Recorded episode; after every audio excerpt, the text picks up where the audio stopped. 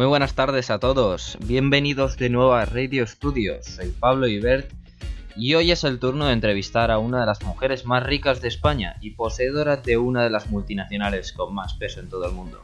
Con todos vosotros, Claudia Yuch. Bienvenida Claudia, gracias por venir. Hay gente que esperaba meses para poder escucharte. Gracias por invitarme, es un placer poder estar aquí. No sé si lo sabías, pero pusimos en nuestro Twitter un hashtag donde las personas podían escribir preguntas para ti y seleccionaremos aquí en directo las más interesantes. Además de yo preguntarte personalmente. Por cierto, queridos oyentes, seguidnos en Twitter, arroba radiostudio es. Me parece una idea genial, Pablo. Veamos qué les interesa a nuestros seguidores. Vayamos con la primera pregunta. ¿Qué es lo que te impulsó a crear tu propio negocio? Bien, no es difícil para mí contestar a ella. Desde que era pequeña fue para mí algo emocionante liderar en los trabajos de grupo y fue definitivamente en el bachiller cuando descubrí que mi futuro era ser empresaria. ¿Y por qué entonces? O sea, ¿cómo se te ocurrió querer ser empresario? ¿Cuál fue la causa? Fue cuando participábamos en el concurso del CEU sobre economía. Allí teníamos que liderar una empresa propia de kayaks y tomar nuestras decisiones en equipo.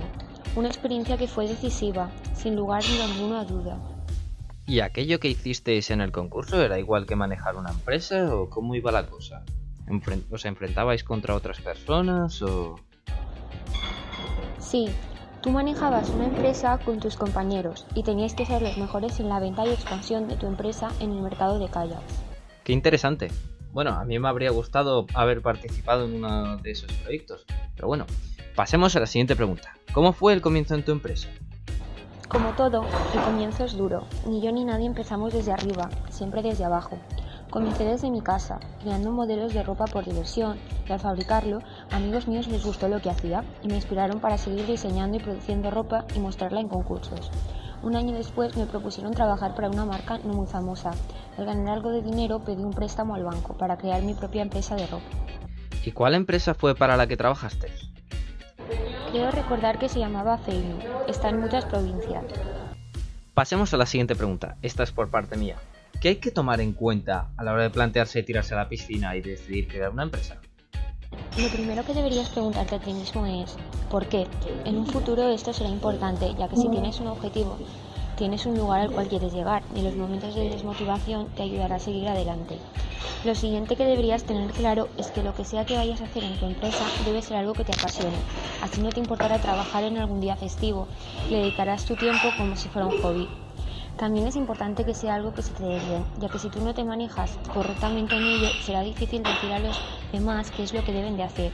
Otra cosa importante es tener en cuenta los sectores que están en alza. Si vas a iniciar tu camino como empresario, será mejor que lo hagas en un mercado que esté empezando a funcionar y que tendrás más futuro por delante. Estas son solo algunas de las cosas que tienen que tenerse en cuenta. Muy buenos consejos. Ahora yo tengo una anécdota. Hace muchos años, mis tíos tenían una empresa de conectores eléctricos, los que encuentras si abres la caja de luz que están detrás de los botones. Bueno, pues esos conectores eran mejores que los normales pero eran más caros y podías comprarlos en el Leroy Merlin, que incluso yo me los vi allí. La cosa es que estos conectores te ayudaban a diferenciar los cables y sus direcciones además de ser fáciles de cambiar.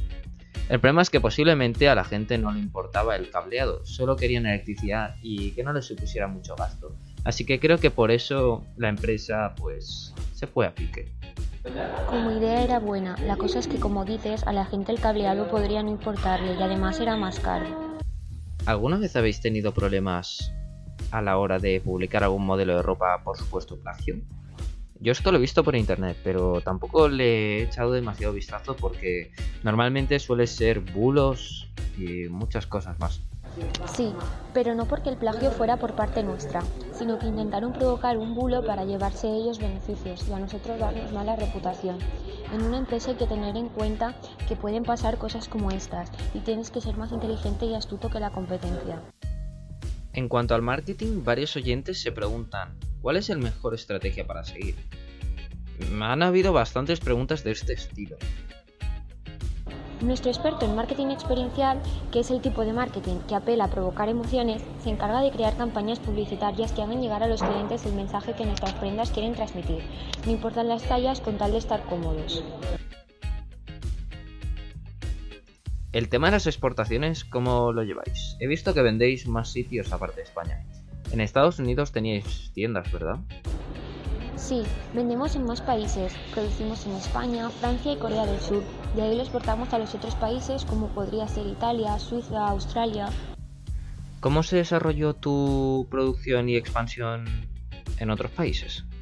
Al principio, los dos primeros años solo se vendía y producía en España. Meses después me contrató una, una distribuidora estadounidense y me propuso expandir en 23 estados.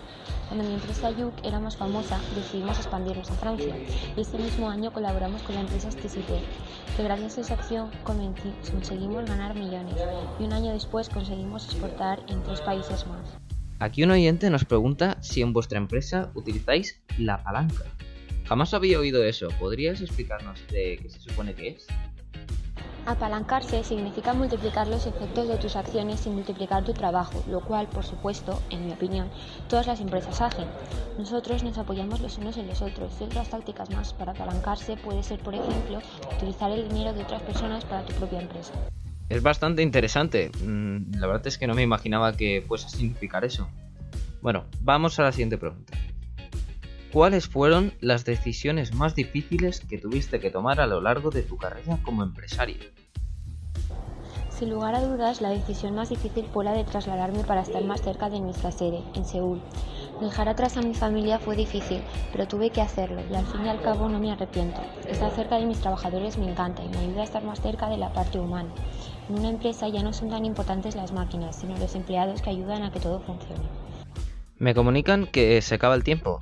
Así que es hora de despedirnos. Muchísimas gracias por escucharnos una vez más y muchas gracias por venir aquí, Claudia.